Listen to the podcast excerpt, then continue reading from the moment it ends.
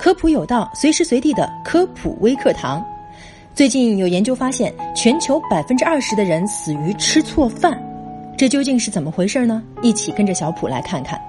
如果问大家喜欢吃什么，那可选的可多了。有的人喜欢吃火锅，有人喜欢吃烧烤，还有一些人觉得炸鸡也不错。有人呢偏爱小龙虾，还有人喜欢甜点。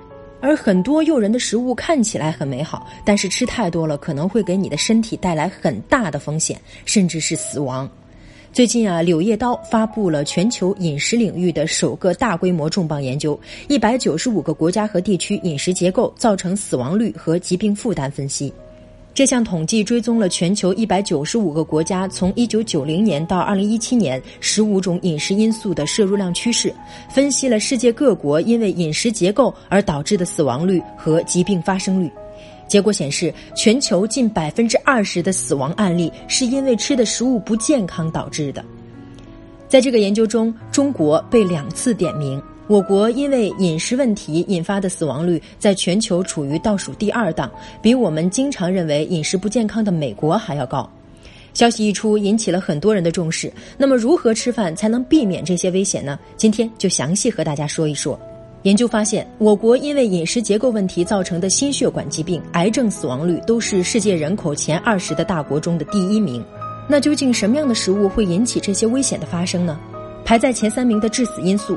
高盐、低杂粮和低水果饮食，饮食结构问题造成的主要疾病有心血管疾病、二型糖尿病和肿瘤，也是最终导致过早死亡的重要因素。据统计，仅2017年一年，全球约有五分之一的人口过早死是因为饮食结构的问题导致的。而饮食结构中最突出的致死因素就是高盐、低水果、低杂粮。专家指出，高盐会引发高血压、心力衰竭等严重的心血管疾病，增加肥胖和糖尿病的风险，诱发消化道恶性肿瘤的风险，减少流向大脑的血液，导致痴呆，诱发卒中等风险，加重女性经期前的各种不适，包括脸部略浮肿、腹胀、头痛、烦躁易乱等。所以说，高盐饮食是对健康和寿命的提前透支。专家建议，我们要采取措施，减少盐的摄入量。健康人群每天推荐摄入量不得超过五点八克盐，高血压人群每天摄入量不得超过三点九克盐。而杂粮和水果有利于我们减少脂肪吸收、降低血脂、控制血糖、预防癌症的发生。专家对水果的推荐是每天要吃约两百五十克，杂粮的推荐是每天约一百二十五克。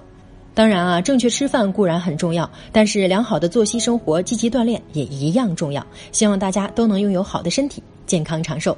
好了，以上就是本期科普有道的全部内容了。非常感谢您的收听，下期我们不见不散。